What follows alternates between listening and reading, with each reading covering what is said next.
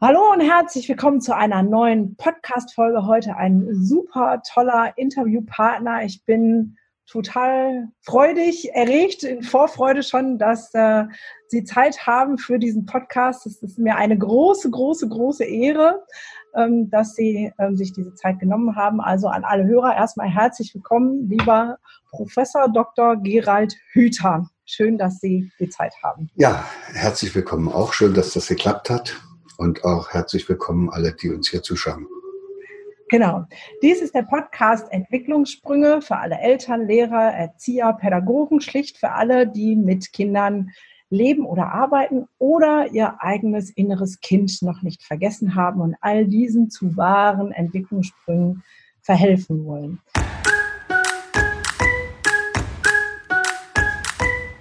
Ich freue mich, dass ihr alle da seid und jetzt wundert ihr euch vielleicht. Normal habe ich immer Podcast-Interviewpartner, die ich kenne. Wir sind ganz locker bei du und jetzt haben wir hier einen Professor, Doktor. Ähm, und das ist auch genau richtig so, ist nämlich ähm, ähm, Forscher, Hirnbiologe. aber vielleicht stellen Sie sich einmal selber vor, ich könnte die Bücher gar nicht alle aufzählen, die Sie geschrieben haben, was es umso spannender macht, dass wir uns jetzt hier unterhalten können. Sagen Sie mal was zu sich selbst. Bin, äh, das, vielleicht ist das Besondere an mir, dass ich äh, ein, ein Naturwissenschaftler bin.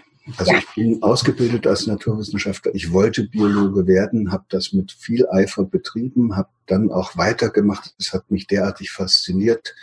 Innerhalb der Biologie habe ich mir dann eben die Hirnforschung ausgesucht als so ein besonders attraktives Feld, in dem gerade auch damals einiges in Bewegung gekommen ist. Und dann habe ich auch tapfer das gemacht, was jeder Hirnforscher macht, die Hirne in Scheiben, Scheiben geschnitten und alles so weit zerlegt, wie das einfach nur ging, um rauszufinden, wie es funktioniert. Und ja, und dann habe ich irgendwann eben äh, gemerkt, dass äh, man so nicht rauskriegt, wie man so, wie es funktioniert. Ja? Das, das Auseinandernehmen der, dessen, was zusammengehört, am Ende dasteht und hat viele Einzelteile und äh, trotzdem hat man nicht verstanden, wie es geht. Das ist uns ja auch bei dem Genom so passiert. Also wir haben ja. die Sequenz des menschlichen Genoms haben wir komplett aufgeschlüsselt und stehen wir trotzdem da und wissen nicht, wie es funktioniert und können nur davon überrascht sein, dass der Mensch nicht mehr aktive Gene hat als, als im Fadenwurm. Und da ist man natürlich dann schon ein bisschen ja. entsetzt. Und so ähnlich ist es mir dann eben auch in der Hirnforschung gegangen. Da habe ich gemerkt, dass das ist ja schon eine große Erkenntnis, dass an dem Hirn unten ein Körper dran hängt. Und das, ähm, ja, das ist nicht jedem klar. Das hast du aber schön gesagt. Jedem Hirnforscher klar, weil wir haben ja lange Zeit immer nur mit Scheiben vom Hirn gearbeitet. Ja der Körper abgetrennt war. Und was man da oben sieht, ist eben sozusagen das, was übrig bleibt, wenn, wenn man ein Hirn in Formalin einlegt oder in irgendeine so andere Substanz, damit man ja. Schatten machen kann. Der, der, der, der Körper war immer ab, wenn wir im Hirn rumgesucht haben. Und, äh, und dann habe ich halt äh, natürlich auch äh, irgendwann kann es einem, dem einen fällt es auf, dem anderen fällt es nicht so auf. Ich habe dann gemerkt, dass das Hirn ohne Körper gar nicht äh, zu denken ist. Also nicht nur, dass da das Blut immer hochfließt und so, sondern ja. das ist so eng miteinander verbunden. Alles, was im Körper passiert, hat auch Auswirkungen auf mein Hirn und alles, was in meinem Hirn passiert, hat auch Auswirkungen auf meinen Körper, so dass es eigentlich absurd ist zu sagen, man ist ein Hirnforscher, ohne dass man nicht gleichzeitig Körperforscher ist. Ja, sehr spannend. Das hat, meine erste sozusagen Öffnung bewirkt, dass ich nun auf einmal gar nicht mehr so im Hirn rumsuchen konnte, weil ich mir darüber im Klaren gewesen bin, dass das eigentlich immer nur in dem Kontext geht, dass der Körper ja. da unten auch noch äh, mit bedacht werden muss. Und die zweite große Erkenntnis ist dann gekommen, als äh, mithilfe dieser neuen Möglichkeiten in das menschliche Hirn hineinzuschauen. Das heißt, mhm. bildgebende Verfahren, also funktionelle Kernspinnmethoden. Da konnte man dann ja sehen, was im Hirn passiert, wenn er, wenn ein Mensch irgendwas macht oder wenn er was denkt oder wenn er bestimmte Gefühle hat. Und da wurde dann plötzlich deutlich, dass das, was äh, am stärksten sich im Hirn dann abbildet, was am stärksten mhm. dazu beiträgt, dass da oben irgendwas sich anders verschaltet oder anders funktioniert, das sind immer Erfahrungen mit anderen Menschen. Also wir, wir können eigentlich gar nicht ohne andere leben. Also wir, ist ja dann auf einmal auch allen klar, dass ohne andere Leute hätte man ja die ersten zwei Tage nicht überlebt. Und Und natürlich hätte man auch all das, worauf wir dann heute so als Einzelne stolz sind, dass wir da sprechen können, dass wir laufen können. Ja. Das haben wir alles gelernt, weil es andere gab, die uns das gezeigt haben und weil wir natürlich auch als Kinder schon dieses wahnsinnige Bedürfnis hatten und das Bestreben hatten, äh, es lernen zu wollen. Also wir wollten ja endlich mit der Mama reden und nicht ja. immer nur brüllen, wenn sie nicht das gemacht hat, was wir uns gedacht haben. Und dann ist das Motiv so stark, diese intrinsische Motivation ist so stark, dass wir da alle in den ersten drei Lebensjahren also wahrscheinlich mehr gelernt haben, als wir jemals im Rest des Lebens nochmal lernen werden. Ja nur mal so ein Beispiel, dass man eine Muttersprache lernt. Also die ja. kann man ja auch nicht unterrichten. Das wird ja alles erlernt in dieser Phase. Das, das Greifen, das Krabbeln, das Laufen und dann auch die Muttersprache, das wird ja alles erlernt in einem spielerischen Prozess. Das ja. ist, da ist keiner da, der das unterrichtet. Kein Lehrer, kein Pädagoge. Ja. Sondern das geht über Ausprobieren. Das Kind probiert merkt, was funktioniert und was nicht funktioniert, übt immer wieder neu mit einem unglaublichen Eifer und einem intrinsischen Wollen, dass man sich dann später eigentlich nur wundern kann, wieso Erwachsene auf die Idee kommen können, dass sie äh, einem Kind das nicht zutrauen, dass es was lernen will und sie meinen, sie müssten das dann noch belohnen ja. oder bestrafen, damit es endlich was lernt. Das gilt ja dann auch für das Tätigsein und für das Arbeiten. Naja, und jedenfalls in dieser frühen Phase haben wir alle ja als Kinder eigentlich die ganzen Dinge selbst durch Ausprobieren, auch dadurch, dass wir Fehler gemacht haben, dass wir es korrigieren ja. konnten, gelernt, die Muttersprache gelernt in, sagen wir mal, zwei Jahren, vielleicht drei. Und aus dem Nichts, also wir konnten am Anfang ja noch nicht mal die Zunge so formen, ja. dass ein vernünftiger Ton rausgekommen ist. Wir haben ja. das alles gelernt, wie man Töne formt, wie man das versteht, was jemand sagt. Wir haben dann diese Töne selber geformt und am Ende haben wir irgendwas sagen können und die Mama hat uns verstanden. Wahnsinn. So, ja. da ist gemessen an dem, was da im Hirn alles neu gebildet worden ist, ist, ist das, was da im Hirn nochmal gebildet werden muss, wenn man jetzt später eine Fremdsprache dazu lernt. Das ist, diese Fremdsprache noch dazu zu packen, ist lächerlich. Ja. Das ist sagen, die Kinder würden sagen Pipifax. Pipifax, ja, genau. Da, da, haben Sie schon zwei Punkte genommen, die ich auch immer sozusagen vielleicht von einer anderen Betrachtungsweise sage als Kinder- und Jugendlichenpsychotherapeutin, ähm, ist zum Beispiel, sage ich mal, Bindung geht vor Bildung. Also, ne, wenn unsere ganze Lernmodell ja am Gehirn nur funktioniert im Gegenüber, brauchen wir das Gegenüber, um überhaupt irgendwas ähm, ausbilden zu können. Und Sie haben in Ihrem Buch, das habe ich ja ähm, hier, muss ich allen schon mal empfehlen, zu lesen, Education for Future, da haben Sie ähm, auch reingeschrieben, dass wir keine Ausbildung brauchen, sondern eine Bildung. Ähm, ist das das, was Sie sozusagen aus diesen, äh, kommt vom Gehirn, um festzustellen, es geht aber nur im Miteinander und eigentlich ist alles da, ähm, hat das dazu geführt, dann diesen Satz oder äh, zu diesem Gedankengut zu kommen, so wir müssen eigentlich nichts ausbilden, sondern etwas bilden, den Raum schaffen, dass ich etwas bilden kann? Ja, wenn Sie das als Hirnforscher sich angucken, was da in den letzten Jahren passiert ist, und äh, das ist dann gar nicht so schwer zu verstehen, dass, dass wir mit viel mehr Möglichkeiten, hirntechnisch, mit viel mehr Möglichkeiten schon auf die Welt kommen und auch zeitlebens ausgestattet sind als das, was wir wirklich nutzen. Ja. Also da werden am Anfang viel mehr Vernetzungsangebote gemacht. Ja. Ja, und dann wächst man aber in diese Familie rein und nicht in jene. Und da wird man in, in München groß und nicht in Hamburg. Und da wird man in, wächst man in Deutschland auf und nicht im amazonischen Regenwald. So, das, das heißt, man hätte aber auch das anders treffen können. Ja. Und dann hätte sich im Hirn das anders herausgeformt, weil aus diesem riesigen Vernetzungsangebot bleibt das stehen, was man dort braucht, wo man reinwächst. Ja. Das macht ja auch Sinn und insofern sind wir genetisch eigentlich unglaublich klug ausgestattet, nämlich mit zu viel. Und dann entscheidet die Wirklichkeit, was in der, in der einfachen Welt, in der man gerade gelandet ja. ist, äh, not, notwendig ist. So. Und und wenn man das so, so betrachtet als Hirnforscher, dann kommt man natürlich schnell auf die Idee, dass man die Frage stellt, was bräuchte denn ein Kind, was für Erfahrungen müsste es machen und wie könnte es gelingen, dass im Hirn dieses Kindes möglichst viele dieser äh, mitgebrachten Netzwerke dann auch eine Funktion bekommen, dass die gebraucht werden. Ja. Dann, dann ahnt man schon, da, da müsste ein Kind natürlich eben auch ganz viele unterschiedliche Erfahrungen machen. Also nicht nur das, was man hier so in dieser Familie und mit dieser Mama so erlebt, sondern eben, wenn da drei in der Familie sind, ist schon dreimal so viel. Und wenn nicht nur die eine Familie mit ihren drei Personen als Erfahrungsrahmen zur Verfügung steht, sondern auch noch ein ganzes Dorf, dann wird es eben enorm potenziert. So und und deshalb ist mir dann plötzlich aufgefallen, dass äh, dass wir da mit dem, mit der Art und Weise, wie wir unsere Kinder erziehen, nicht so ganz optimal unterwegs sind. Das ist die jetzt Afrikaner sagen das schon. Das, ja, die Afrikaner sagen schon, die sagen, um ein Kind gut groß zu ziehen, braucht es ein ganzes Dorf. Ja. So, und, und seitdem ich das verstanden hatte, habe ich dann eben auch als Hirnforscher versucht, dazu beizutragen, dass das in die Öffentlichkeit kommt. Ja. So, da war ich schon noch weniger Hirnforscher, da war ich nun auch schon einer, der sich da dauernd in Bereiche einmischt, wo die anderen gesagt haben, davon hat er doch gar keine Ahnung. Dann läuft man auch ständig Gefahr, in die, in die Hoheitsgebiete anderer Leute vorzustoßen. Ja. Pädagogen sind da sehr empfindlich.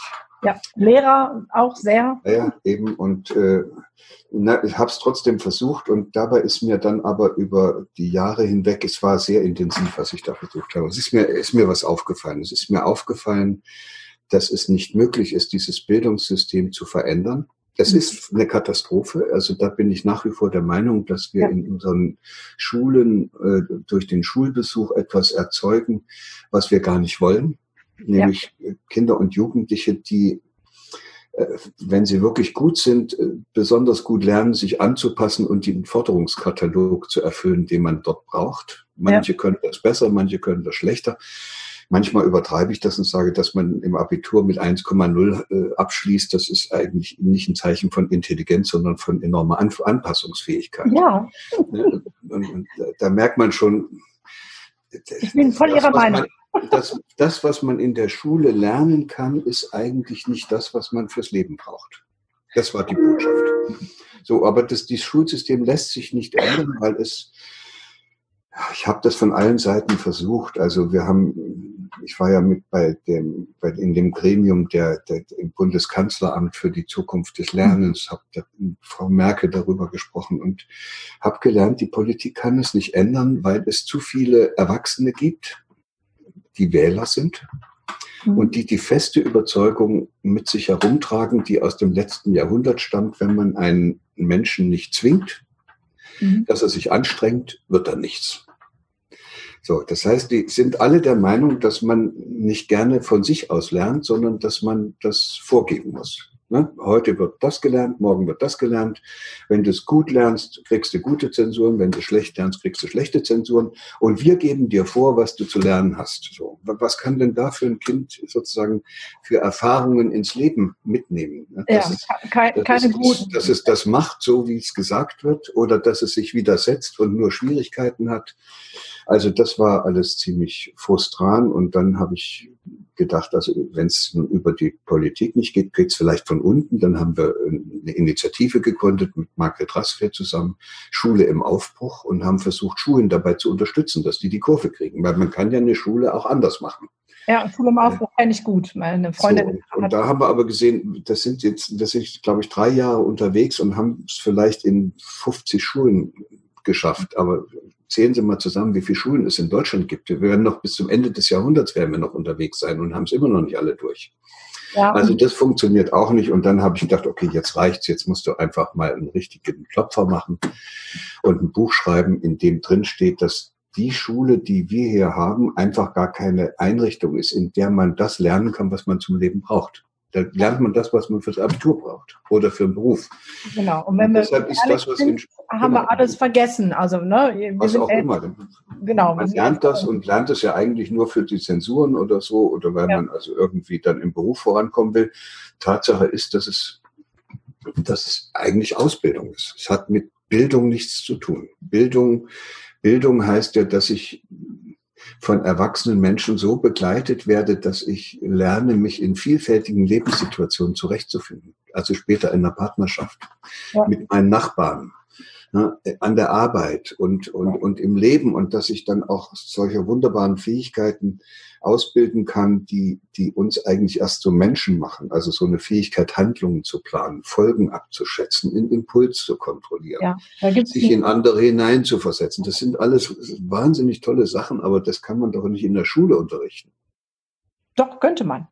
Nee, kann man nicht, weil das ist eine Institution. Und da ist ein Lehrer und der muss Zensuren verteilen, weil sonst die Bevölkerung sagt, das ist keine Schule.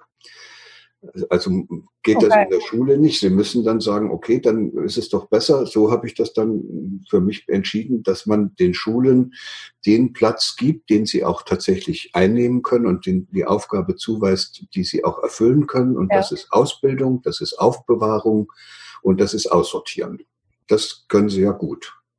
Und sollen ja, sie das ja machen und dann. Langfristiges Ziel sein. Jetzt wäre für mich die Frage spannend. Ähm, also das, was Sie ähm, schildern, ist ja auch, ich habe hier so einen Satz angeschrieben, das menschliche Gehirn ist nicht für die Durchführung bezahlter Dienstleistungen, sondern für das Lösen von Problemen optimiert. Das fand ich einen großartigen Satz und ähm, dann in Form von, was muss sich ändern oder wie kann es sich ändern? Es kann sich nur ändern, wenn das Neue attraktiver ist als das Alte. Und ähm, das natürlich die Angst, das haben Sie ja auch gerade so ein bisschen beschrieben, ähm, die Angst, das System muss sich schützen. Das ist ja eine Angst dahinter, ne?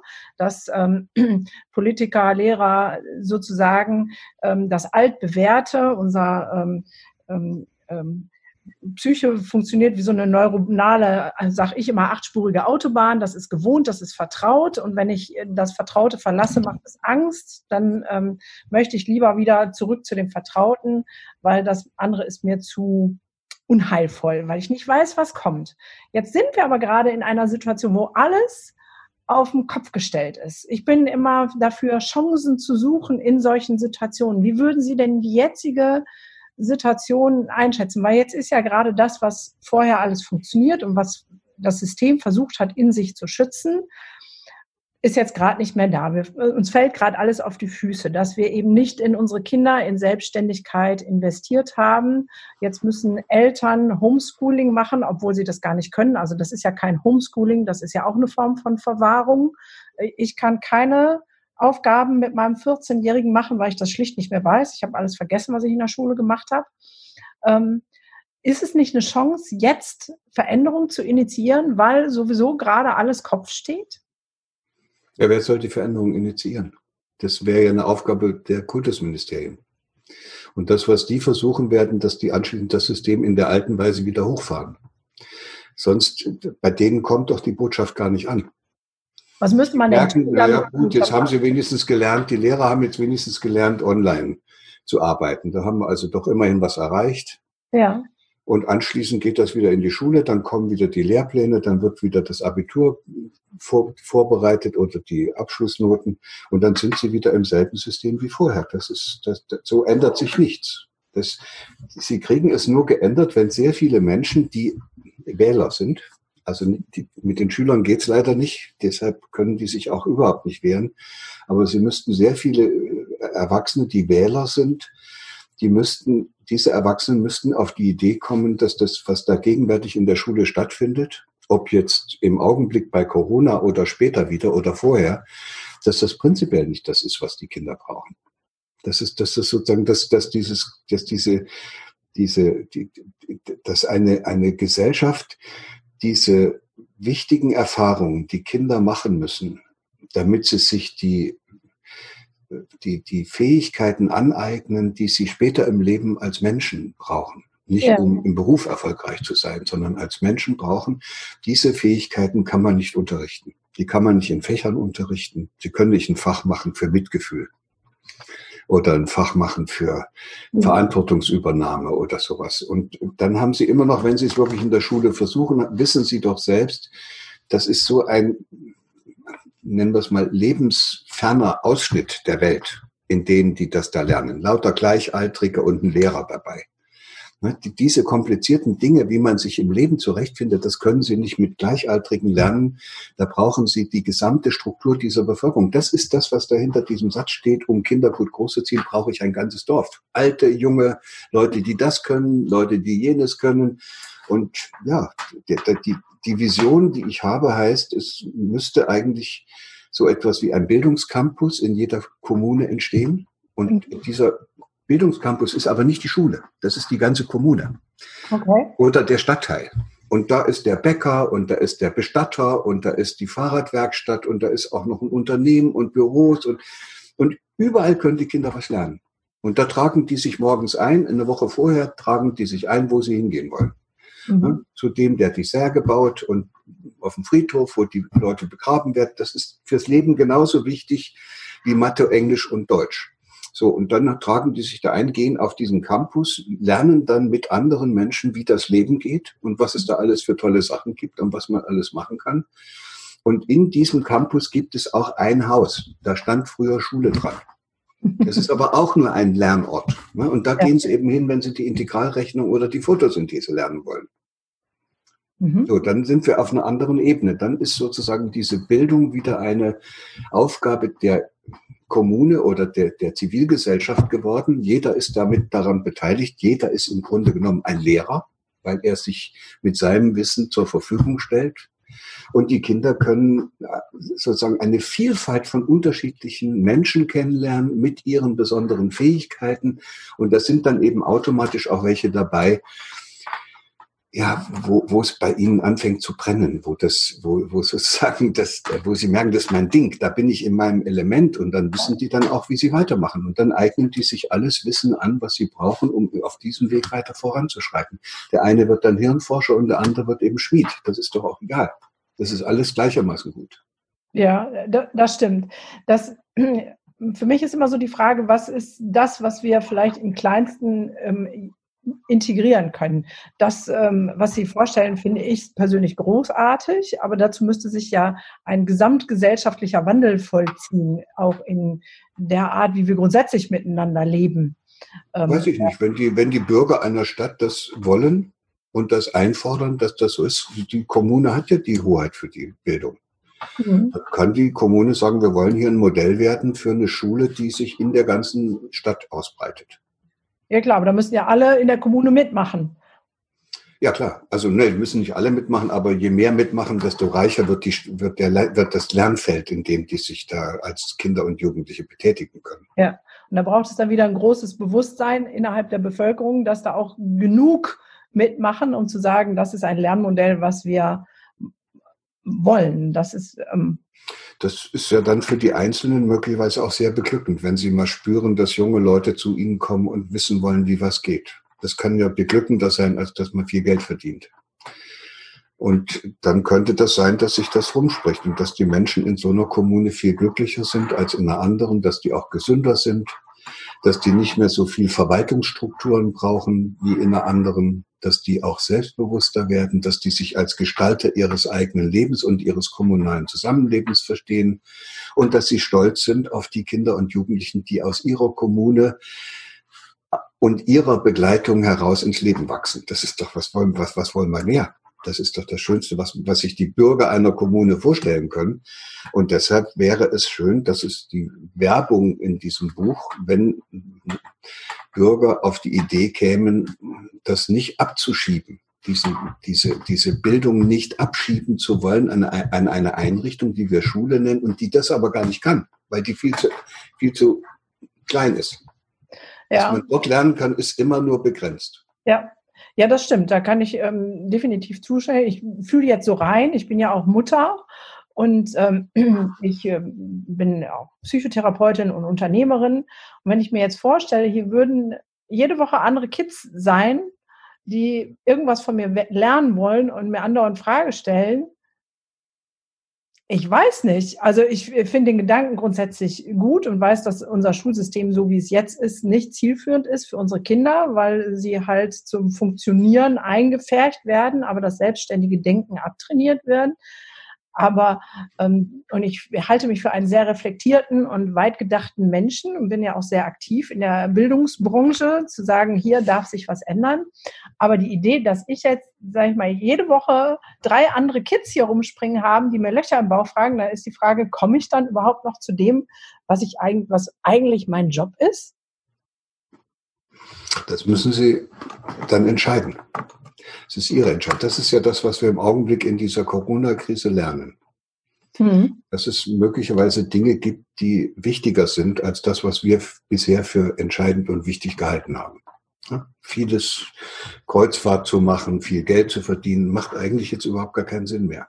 Ja, das ist richtig. Zum Fußball brauchen sie auch nicht mehr zu gehen, das ist auch weg. Ja, und auf einmal wird das Leben wieder einfacher und plötzlich merken sie, dass es Dinge gibt, die wirklich wichtig sind. Ich, natürlich gibt es Familien, in denen das jetzt vollkommen schief läuft und wo die Kinder verprügelt werden und, und, und diese, diese Gewalt da ausgeübt wird mhm. oder gar Missbrauch stattfindet. Aber es gibt auch sehr viele Mütter, davon höre ich eben auch Mütter, die ihr Kind in die Kinderkrippe gegeben haben, noch bevor es drei Jahre alt war, und die jetzt das erste Mal Gelegenheit haben, ihr Kind kennenzulernen wo ja. da plötzlich äh, das Herz ihnen aufgeht, was sie da für ein süßes Kind haben und wie dieses Kind jeden Morgen sich freut, dass die Mama da ist. Ich kann mir vorstellen, dass die Hälfte dieser Mütter nicht mehr bereit ist, anschließend wieder zum Arbeiten zu gehen. Ja, das sind, also doch, das da, sind doch tolle Entwicklungen. Da ja, das, das, sehe ich, das sehe ich unbedingt genau so. Und das ist äh, die Bandbreite der Erfahrungen, die erlebe ich auch ähm, bei den Familien, die ich betreue,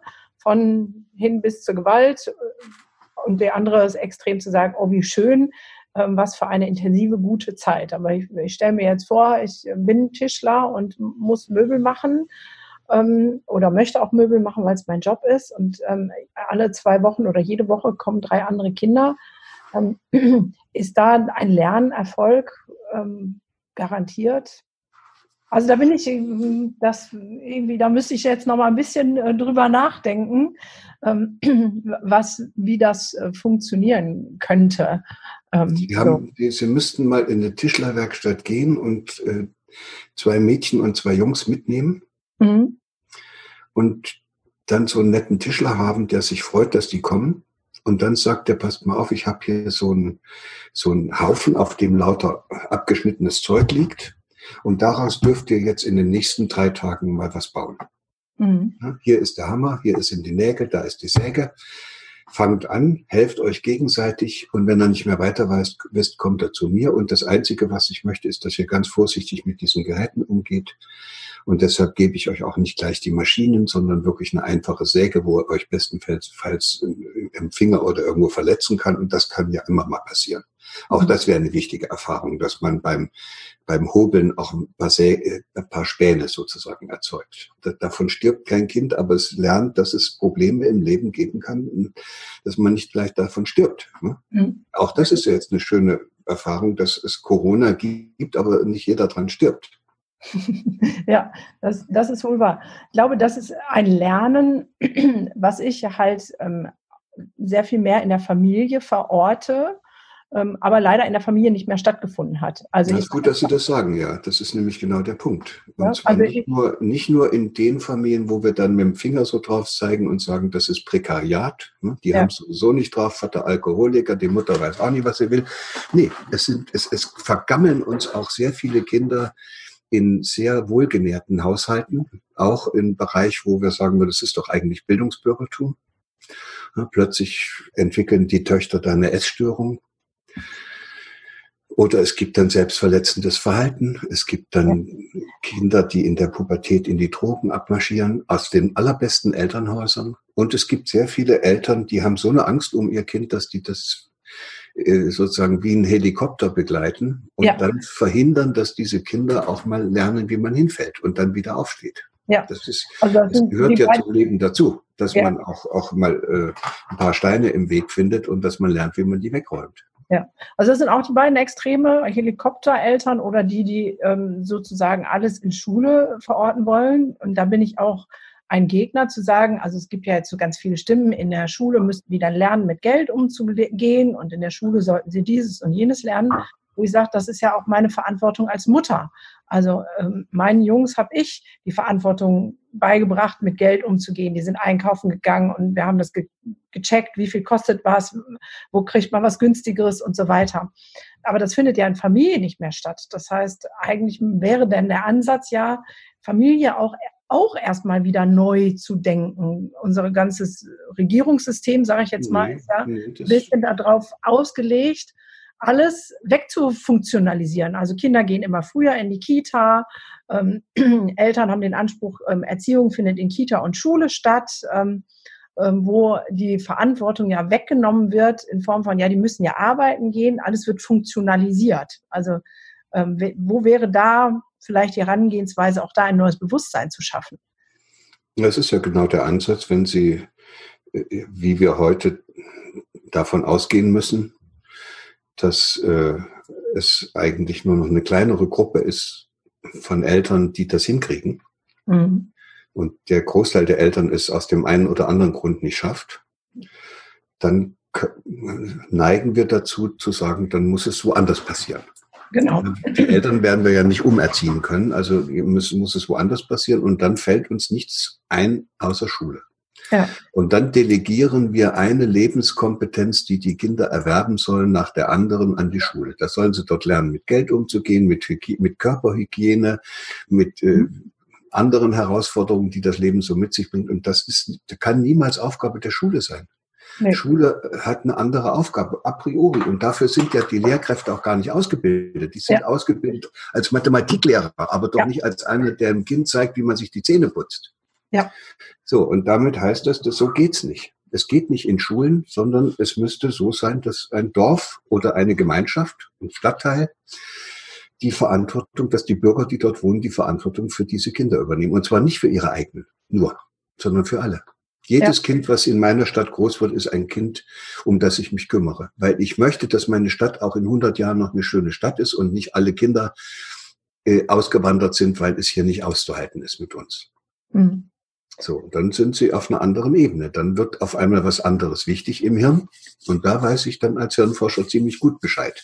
Ja. Solange, also das Hirn strukturiert sich entlang dessen, was man selber bedeutsam findet. Wenn mhm. einer immer nur hinter Frauen her ist, der kriegt der ein Hirn, was immer besser sich eignet, um hinter Frauen herzurennen. Ja. Wenn einer äh, das ganze Leben lang nur hinter Geld äh, her ist, dann kriegt er ein Geldbeschaffungshirn. Ja. Es wird alles optimiert. Überall ist er geizig, überall guckt er, wo er noch was kriegen kann. Ja. Und dann ist er am Ende einer, der hat ein optimiertes Hirn für das, was ihm wichtig war. Für Geld, für Reisen, für Freizeit, für Fußball ja. oder für Hirnforschung. Keine Ahnung, was einem dann, ja, was einem dann ja. so wichtig ist. Und in dem, und jetzt kommt aber das Entscheidende, und das ändert sich nicht. Da können Sie machen, was Sie wollen. Es sei denn, dieser betreffenden Person fängt plötzlich an, etwas anderes wichtig zu werden. Wenn einer, der bisher nur hin um Geld hergerast ist, plötzlich merkt, dass das doch großartig ist, seine kleine Tochter jeden Morgen in, zu begleiten und mit der das Leben zu genießen, dann sagt er, dann verzichte ich lieber auf die Hälfte meines Geldes.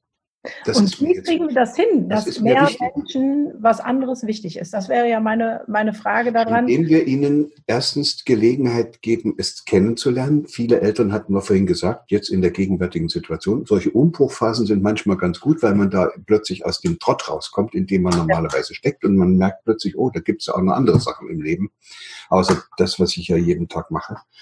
Und das könnte, manche haben dann das Gefühl, dass ihnen das eigentlich viel mehr bringt und dass ihnen das viel wichtiger ist. Und dann drehen die sozusagen im Hirn den Kompass um. Mhm. Ja, und dann gibt es natürlich eben auch, äh, auch welche, die, die, die, die sozusagen zur Besinnung kommen. Da braucht man nicht extra eine Krise. Also da kann man, da kann man ein bisschen helfen, aber im Grunde genommen ist es ja immer ein Prozess, der in mir stattfinden muss. Also wenn ich genug Geld, am Ende ist es so, wenn ich genug Geld habe, wird das Geld immer unwichtiger. Ja. Aber wie kann man. Ja, dass mal die Frau und alles weggelaufen ist und meine ja. ganze Familie, ja, dann nützt mir auch das ganze Geld nichts mehr. Äh, und, und manche Leute sind so das ganze Leben lang unterwegs und sterben auch weg und haben die Kurve überhaupt nicht mehr gekriegt.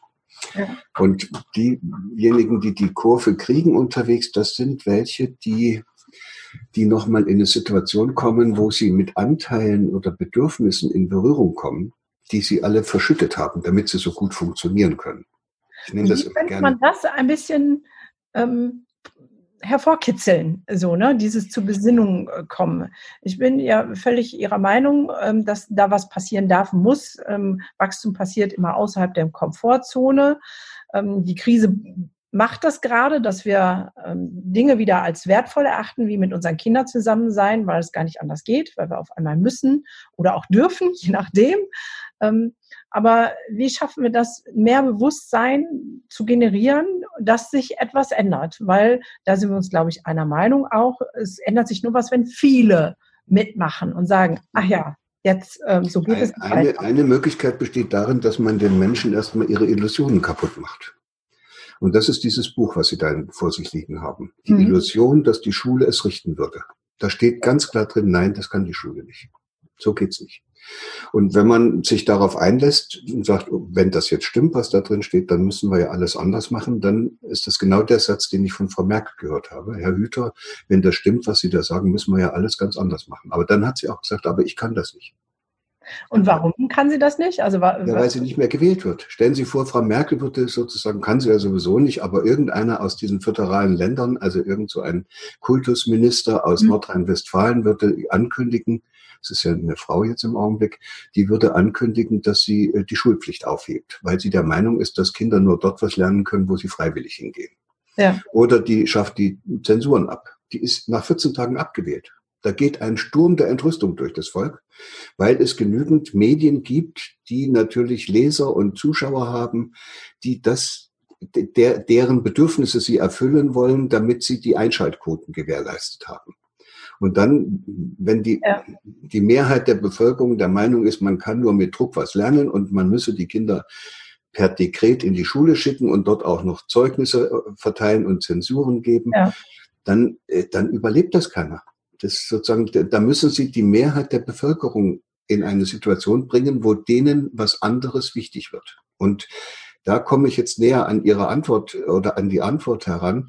Die müssten wieder mit etwas in Berührung kommen, was Sie selber unterwegs verbuddelt, vergraben, abgespalten, dissoziiert oder, wie ich das gerne nenne, eingewickelt haben. Und das ja. könnte das Bedürfnis das sind solche Bedürfnisse, solche vitalen Bedürfnisse, die man als Erwachsener eigentlich gar nicht mehr so richtig spürt. Das ist zum Beispiel diese Entdeckerfreude und diese Gestaltungslust, mit der man mal unterwegs war, diese Sinnlichkeit, diese Körperlichkeit, die man noch gespürt hat.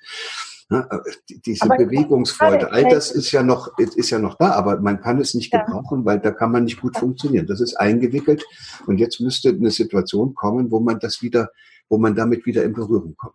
So, Aber manchmal ist das gerade so eine Situation, in der wir sind? Also wenn ich jetzt... Ähm für manche schon, für manche, die können äh, auch das noch nicht als eine Chance begreifen. Die machen, die wollen nur wieder dorthin zurück, wo sie hergekommen sind. Aber manche sicherlich. Das war ja die, die, die Idee, dass ich sage, es gibt sicherlich manche Mütter oder Väter, die jetzt mit ihrem Kleinkind plötzlich spüren, wie toll das ist, so ein Kind begleiten zu dürfen. Da kommen die wieder zu sich. Das berührt sie. Und das, trägt dann auch. Da wird ihnen plötzlich was anderes wichtig als das, was ihnen bisher wichtig gewesen ist.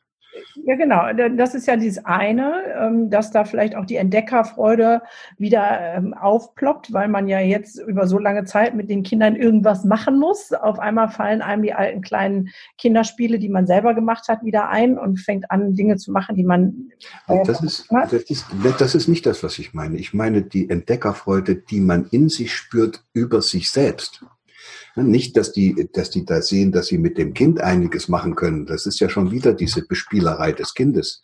Nee, ich selbst müsste mal wieder interessiert sein an irgendwas, was ich, was, was, wofür ich mich bisher überhaupt nicht mehr interessiert habe. Ich selbst müsste mal wieder was gestalten. Ich müsste mal raus auf dem Balkon und diesen ganzen Balkon umgestalten und dann sitze ich abends da und sage, wow, das war geil, endlich mal wieder habe ich was gemacht. Da komme ich die ganze Zeit, solange ich hier so gut funktioniere, überhaupt nicht dazu. Und dieser eine Tag auf dem Balkon hat mir doch viel besser getan als das, was ich jeden Tag wochenlang an der Arbeit mache. Mhm. Da ändert sich Bedeutsamkeit. Da sagt man, okay, dann fahre ich das mit der Arbeit weiter runter. Dann mache ich eben keine, keinen Urlaub auf dem Traumschiff oder an der Südsee. Das wäre sowieso für uns alle ganz gut und verdiene weniger Geld, ja, aber ich mache das, was ich wirklich will. Das ist ja. doch okay. Und dann kann, das sieht natürlich okay. für die Wirtschaft und für die Konsumindustrie nicht so gut aus, aber das könnte eine interessante Folge dieser ganzen Corona-Problematik werden. Ja, okay. Dass es sehr viele Menschen gibt, die das nicht mehr wollen. Also das, nicht, dass die in Boykott gehen und nichts mehr kaufen, sondern dass es ihnen einfach nicht mehr wichtig ist. Wozu muss ich denn schon wieder ein paar neue Schuhe kaufen? Ja, Ja, okay. Ähm, dann ähm, habe ich das jetzt so verstanden, aber dann hat die Situation ja genau diese Chance und auf der anderen Seite auch die Chance, ähm, durch die Ungleichheit der Lernmöglichkeiten zu Hause jetzt einmal für einen Politiker zum Beispiel vorzupreschen und zu sagen, für dieses Schuljahr gibt es keine Noten oder keine Zeugnisse. Und man könnte es jetzt auf den bösen Coronavirus schieben, ohne sich ähm, irgendwie positionieren zu müssen, dass man das vielleicht aus der Gehirnentwicklungsforschung für besser erachtet, um dann eine gute Erfahrung zu machen. Nee, Sie müssen innerhalb Ihrer Kommune, also jetzt wohnen, wohnen Sie irgendwo, also ich wohne jetzt meinetwegen in Göttingen, dann müssen ja. Sie in Göttingen eine breite Bürgerbewegung in Gang bringen, ja. die von den Politikern in Göttingen verlangen, dass in Göttingen die Schulzensuren abgeschafft werden. Okay. Und, das, und das muss so weit gehen, dass die nicht mehr gewählt werden, die dann sagen, das können wir nicht. Mhm. Hm? Und dann bis zur nächsten ich, Woche. Ich meinte jetzt, dass die Politiker das vielleicht von sich aus jetzt sagen könnten, weil können, sie ja. Das können sie doch nicht, wenn die Mehrheit der Göttinger Bürger der Meinung ist, dass es ohne Druck nicht geht mit dem Lernen. Sie sind ja auch der Meinung, dass man ohne Druck nicht gerne arbeitet. Und das ist, also, das ist wirklich so weit verbreitet. Ich meine, das merkt doch jeder, dass das keinen Spaß macht, wenn man andauernd eine. Ja, fragen Sie mal die Leute, warum sie arbeiten. Gehen Sie mal raus in, nach Göttingen. Ja, müssen. Ja, dann sagen die, weil ich muss, ich muss doch Geld verdienen. So, aber ja. das, dass die, das Tätigsein ein Grundbedürfnis jedes Menschen sein könnte. Ja. Und dass man hier etwas verwechselt, nämlich Lohnarbeit, ja. um, um ein Einkommen zu sichern, mit diesem Zauber des Tätigseins und des Gestaltens, das müsste dann erstmal ein bisschen drüber nachgedacht werden. Und dann kann man auch darüber nachdenken, wie man den Anteil an Lohnarbeit, wo man sich verdient bei jemand anders, um dafür Geld zu kriegen, wie man den so weit einschränkt, dass noch genügend Zeit für das Tätigsein übrig bleibt, was man aus eigenen Stücken und, und, und in der Verbundenheit mit sich selbst und seinen eigenen Wünschen und Vorstellungen dann nutzen kann. So, und dann merken sie plötzlich, dann ist das nicht mehr so wichtig, so viel Geld zu haben. Sie brauchen dann nicht jedes Wochenende irgendwo essen zu gehen mhm. und irgendwo okay. hinzufahren. Dann haben sie doch was anderes, was ihnen viel mehr Spaß macht. Ja.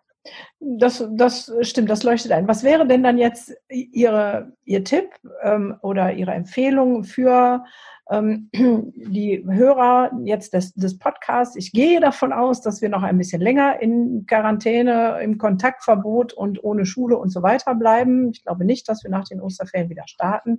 Das ist jetzt so meine Vermutung. Ähm, weiß nicht, wie das bei Ihnen aussieht. Aber was wäre denn vielleicht, wenn jetzt sich Hörer angesprochen sagen, ja, ich wäre gern Bestandteil dessen, dass sich was ändert.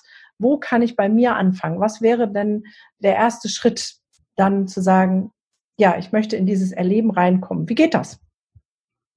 Das haben wir ja schon gesagt. Es geht ja nur bei mir selbst. Ich kann andere Leute sowieso nicht verändern. Ja. Also heißt das, ich kann mich jetzt umschauen und kann, kann mich sensibilisieren für das, was ich jetzt erlebe hinter dieser Angst, die alle Menschen hier umtreibt.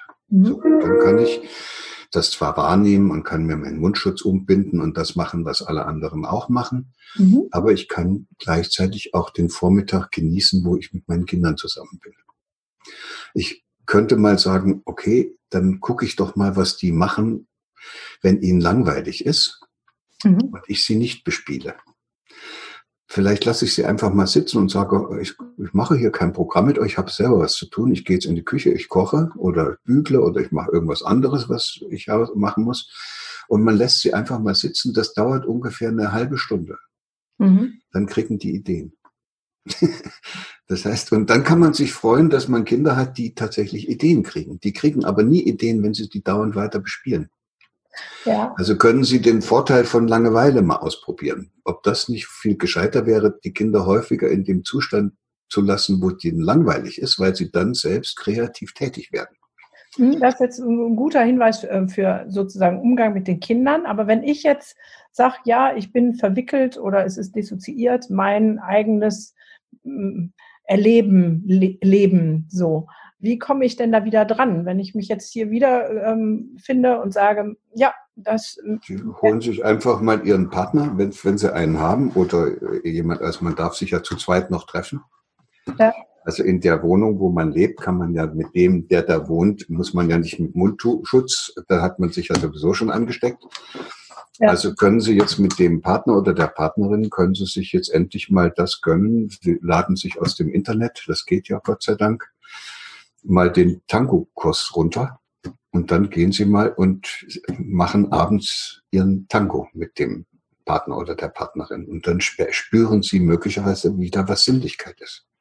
Mhm. Ja, also einfach ein bisschen dann auch im Bett wieder besser, also einfach ein bisschen ausprobieren. Für den einen ist es Tango, für den nächsten ist es. Ja, äh, jeder kann das ausprobieren. Es gibt auch viele Menschen, die treffe ich jetzt im Wald allein. Und ja. dann frage ich sie, wie es ihnen so geht. Das sagen, das ist noch nie so schön gewesen, weil so wenig Leute waren noch nie im Wald. Ja. Wir hätten so viele Tiere gesehen, wie sie normalerweise gar nicht sehen können, weil die anderen da im Wald immer rumpfeifen und, ihr, und, und so einen Krach machen. Ja. Ist auch schön. Dann entdeckt man den Wald wieder. Manche arbeiten im Garten, finden das toll. Manche Frauen fangen an, wieder zu Hause zu nähen. Manche zeigen ihren Töchtern, wie man einen Knopf annäht und die Töchter interessieren sich sogar dafür und lernen das. Es kann auch nichts schaden.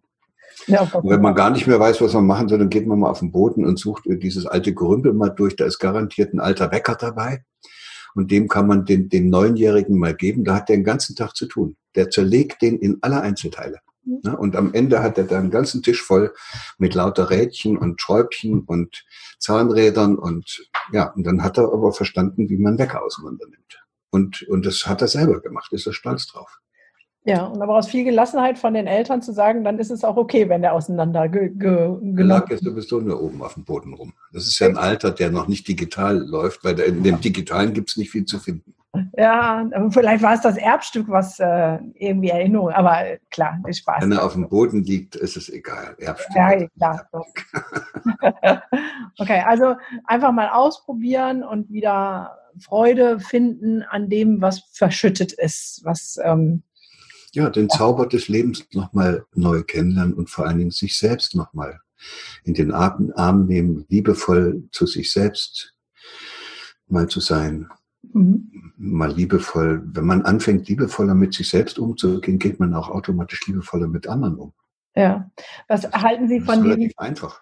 Ja, das, das stimmt, das ist sehr einfach. Ähm, aber das liebevoll zu sich selbst, das ist leider auch sehr verloren gegangen. Also ähm, wie viel ich als Therapeutin. Man, aber, aber da, da wissen Sie als Therapeutin, wenn ja. das einer ausprobiert, einfach sich selbst mal ein bisschen liebevoller anzunehmen, ja. das ist so attraktiv, der hört da gar nicht mehr wieder auf damit. Ja, für Jugendliche, die das überhaupt noch nie erlebt haben, diese Wertschätzung, ist es in der Tat sehr schwierig, ähm, liebevoll mit sich selbst ähm, zu sein. Ja, das hängt aber nicht damit zusammen, dass das Jugendliche sind, sondern das sind Kinder, denen dauernd von außen eingeredet worden ist. Nicht nur von den Eltern und Lehrern, sondern vor allen Dingen auch von den Medien, von ihren äh, Peer Groups und über die digitalen Medien und die Chatrooms, denen wird ständig eingeredet, sie seien nicht gut genug. Ja. Ja, wie soll man sich da mögen, wenn man immer zu nur gesagt kriegt, was einem alles noch fehlt? Ja. Und warum man so bescheuert ist und so doof aussieht. Ja, ja das stimmt. So, dann, dann ist das nicht die Schuld der Jugendlichen, sondern dann ist es eine unglaublich lieblose Kultur. Ja, das stimmt. Die, die wir als Erwachsene aber auch zulassen. Ja. Also streitet ja keiner ein. Nee. Ähm, was würden Sie denn für eine Empfehlung geben, was diesen ganzen ich, äh, Homeschooling ist es ja nicht, das habe ich ja schon am Anfang gesagt, sondern ähm, Eltern werden jetzt angehalten, äh, Zettel ähm, mit Kindern durchzugehen. So, also ich merke, ich bin da auch völlig raus, ich kann das gar nicht. Ähm, was wäre denn da Ihr Gedanke, was jetzt helfen würde? Was wäre der richtige Umgang für Kindern. Ihnen, Ihnen würde ich, weil Sie es jetzt schon das zweite Mal gesagt haben, Ihnen würde ich empfehlen, dass Sie dann doch mal mit Ihrem Sohn oder Ihrer Tochter die Integralrechnung sich anschauen. äh, weil das ist ja dann auch mal eine neue Erfahrung, dass man dann merkt, was man alles vergessen hat. Aber ansonsten äh, wird das stattfinden, was sowieso stattfinden findet. Und, und wenn ich wirklich anfangen würde, Empfehlungen auszuteilen, dann wäre ich auch kein Hirnforscher mehr sondern dann wäre ich Lebensberater und das bin ich definitiv nicht. Also was man aber, aber durchaus selber tun kann, ist ja, man kann diese, diese Zeit nutzen, um sich selbst nochmal neu zu entdecken. Und dann sieht man, da gibt es Eltern, die sind so sehr in dem Denkmuster des, der Anforderungen des Schulsystems ja. gefangen, dass die versuchen, zu Hause noch ein besserer Oberlehrer zu sein, wie, die, wie der Lehrer in der Schule. Das ja. ist natürlich für das Kind furchtbar, weil dann hat es ja nirgendwo noch einen Rückzugsraum und erlebt die ganze Welt als eine Druckanstalt, wo, die, die, wo es überall nur angenommen und gemocht wird mhm. und wertgeschätzt wird, wenn es die von den betreffenden Personen äh, sozusagen vorgegebene Leistungen erbringt. Das ja. ist eine Katastrophe für Kinder. Da kann ich nur sagen, wer das macht, der, der muss einfach sich mal überlegen, was er da großzieht. Ein, Kind, was, was sich, was nichts anderes, keine andere Chance hat, als sich mit dem zu identifizieren, was die Mama oder der Papa wichtig findet. Und da gibt's auch Filme, wo man das sich mal anschauen kann, was da rauskommt, wenn das kleine Töchterchen diesen sehnlichsten Wunsch der Mutter erfüllt, Eiskunstläuferin oder Tänzerin zu werden. Da, da müsste einem schlecht werden, wenn man da ständig mit seinen Vorstellungen über das Kind herzieht und sei das auch noch so wohlgemeinend, weil man denkt, ohne dieses Abitur 1,0 wird's nichts im Leben. Das stimmt übrigens gar nicht. Es gibt doch eine ganze Menge anderer Möglichkeiten. Und das sind die einen, die kriegt man schwer raus aus der Nummer. Ja. Und dann gibt's die anderen, die sagen sich, ach komm, lass doch mal die Kinder das machen, worauf sie so Lust haben. Das mhm. ist sehr interessant. Da machen die Kinder und die Eltern ganz neue Erfahrungen. Ich kenne auch eine ganze Reihe von Eltern, die sich auf einmal wundern, wie gerne ihr Kind, ihr kind lernt. Also die, die, die Kinder wollen jetzt auf einmal Stoff haben. Ja. Ne? Sagen, ich möchte jetzt das hier durcharbeiten. Die Kinder, die dann nur, wenn die machen dürfen, was sie wollen, nur vor der Playstation hängen und ähm, ja, online. Und da habe ich, da habe ich auch gehört, die sind, die werden dann ganz furchtbar. Also das ist, das zwei Tage hält das ein Kind aus, immer zu diese blöden Sachen zu machen, von denen es geglaubt hat, die seien so bedeutsam. Und dann passiert genau das im Hirn, was wir eben besprochen haben. Das, was bisher so bedeutsam war, vielleicht weil man auch so wenig gedurft hat.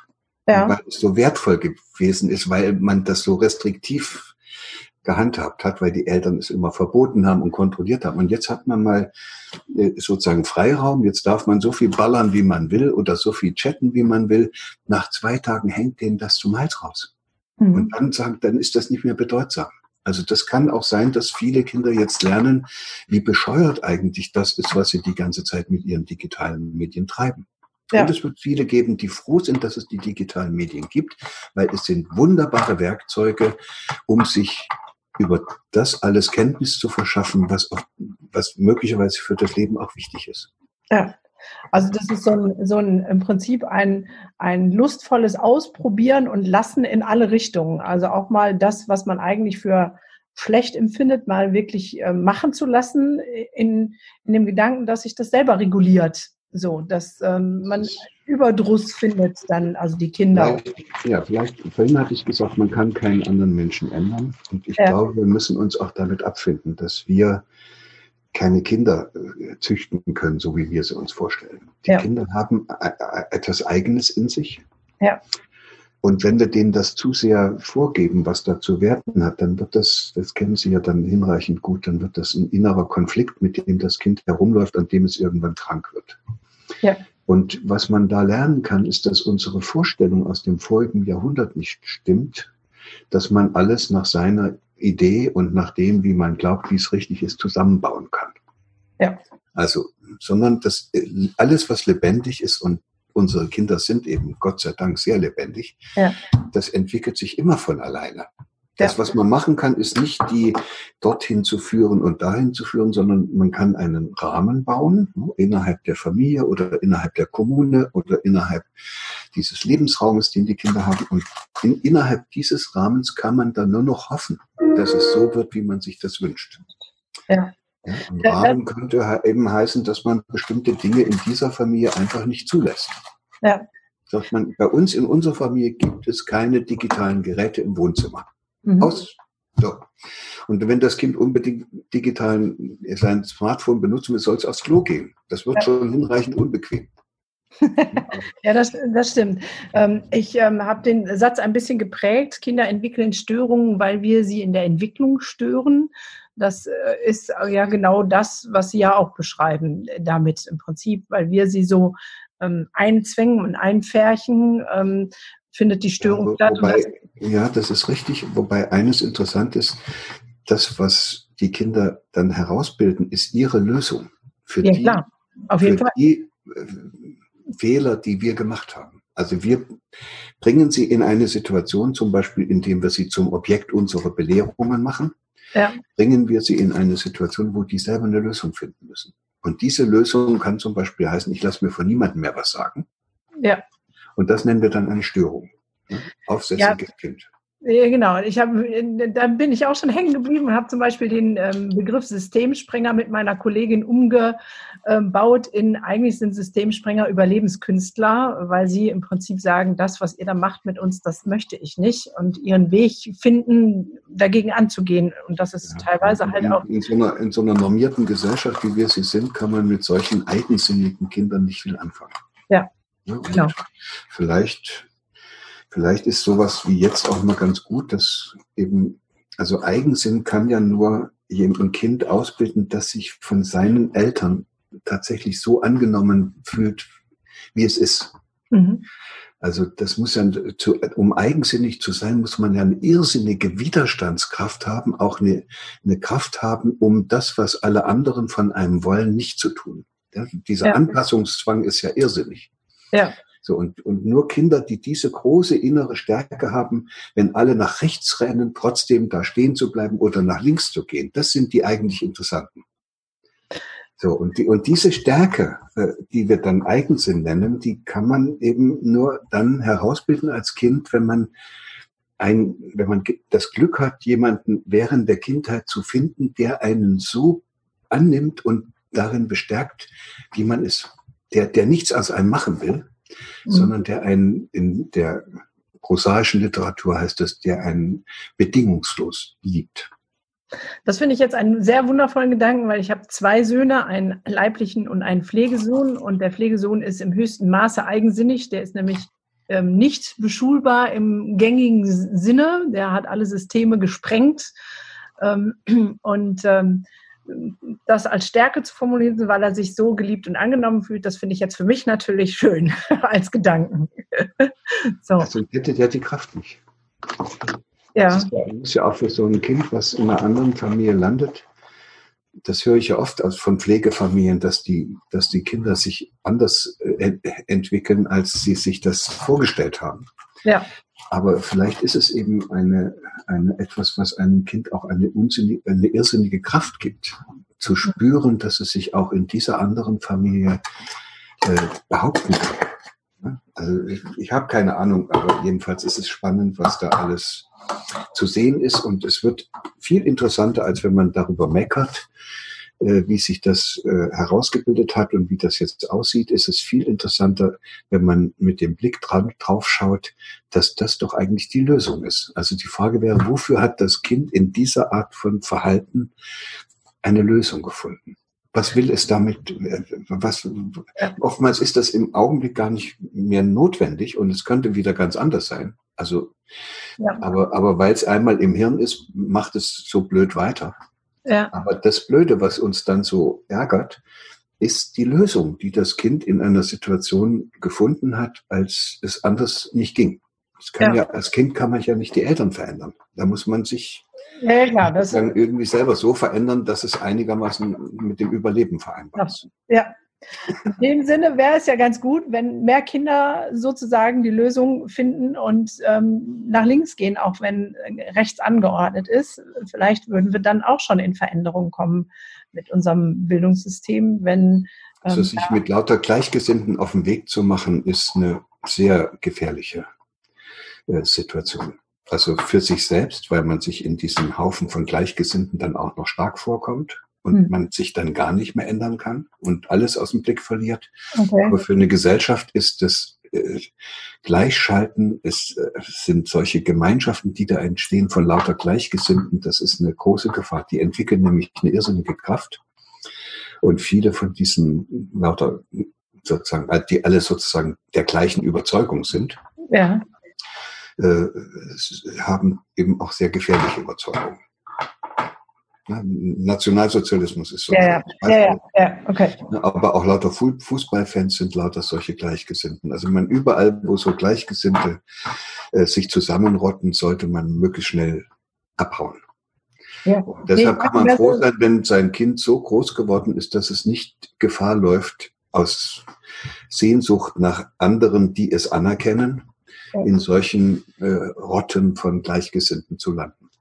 Nee, also so meinte ich das auch gar nicht mit Rotten von Gleichgesinnten, sondern mehr so in Richtung ähm, Friday for Future, sich ähm, halt zu engagieren und abzuheben und zu sagen, ja, auch wenn wir Schulpflicht haben, das ist uns so wichtig, wir haben ein höheres Ziel und da ähm, was zu investieren und vielleicht mal keine Angst zu haben, was passieren kann. In diesem Sinne. Ja, das ist, vielleicht ist das ein schöner Schluss für unser Gespräch, die, es ist so große gesellschaftliche Wandlungsprozesse, die ja. werden nie von den alten Leuten gemacht. Und auch nicht von den Mittelalten. Die großen gesellschaftlichen Verwandlungen werden immer von der jeweils nachwachsenden Generation in diese Gesellschaft hineingetragen. Ja. Und der Grund dafür ist, weil die nachwachsende Generation noch nicht so angepasst ist. Die hat sich noch nicht abgefunden mit dem, wie es ist. Die hält das auch nicht richtig, so wie es ist. Die können noch Dinge hinterfragen und wenn dann solche Kinder und Jugendlichen anfangen, solche Fragen zu stellen, dann merkt man auch, wie schnell wir am Ende unserer Argumentation sind. Ja, allerdings. Und dann helfen die uns sozusagen wieder auf die Sprünge. Also es ist ja beeindruckend zu sehen, wie viele äh, Familien ich da kenne, wo die Eltern sagen, ja, unsere Tochter, die ist dann vor einem halben Jahr ist die gekommen und hat gesagt, ich esse kein Fleisch mehr. Ja. Und, äh, und ich sage, und was ist passiert? Was haben sie gemacht? Ja, jetzt erstmal alle kein Fleisch mehr. Sehr gut. Das Kind ist sozusagen der Entwicklungshelfer für die Erwachsenen der hilft den Erwachsenen aus ihren verwickelten Vorstellungen raus. Das ist schon beeindruckend und das ist das, was Kinder eben können. Die können ja. uns Erwachsenen eigentlich auf den Weg helfen, wieder zu uns selbst zurückzufinden. Das ja. ist eine tolle, eine tolle Erfahrung, die man da machen kann und die macht man vielleicht in so einer Situation, wo die Kinder mal nicht dauernd beschult werden, leichter, Genau. Und wenn die immer zu irgendwo untergebracht sind und man sich einbildet, dort würde Bildung stattfinden. Das, genau das habe ich auch gerade gedacht. Und dann ist es wirklich ein wunderbares Schlusswort, weil wir sind auch schon äh, über der Zeit, sonst veranschlage, zu sagen, liebe Leute, nehmt eure Kinder als Entwicklungshelfer in dieser Zeit, guckt ihre Kreativität, lasst sie mal der Langeweile ausgesetzt und zu gucken, was passiert, all die Tipps, die wir gerade gehört haben um dann selber vielleicht wieder in das Denken, Nachahmen, Reinfühlen zu kommen, was brauche ich und was könnte sich bei mir noch entwickeln, was anders Spaß macht. Neuro, neuro, neuronale Netzwerke im Gehirn anlegen. Ähm, das wäre doch eine super Sache jetzt für die Osterfeiertage, das so ähm, zu handhaben, oder? Viel Glück damit. Dann sage ich herzlichen Dank für dieses sehr spannende Gespräch. Ich hätte noch tausend Fragen, aber vielleicht ein anderes Mal. Ähm, und ähm, finde das sehr spannend, die Herangehensweise und bin gespannt. Ich habe noch die Hoffnung, dass sich in unserer Zukunft, nahen Zukunft etwas ändert, auch in unserem Bildungssystem. Vielleicht durch das Buch, was ich auch gerne hier drunter jetzt verlinke. Das heißt, jeder, der das lesen will, soll das gerne bitte, bitte tun. Ähm, ich habe es schon durch und es ist wirklich großartig.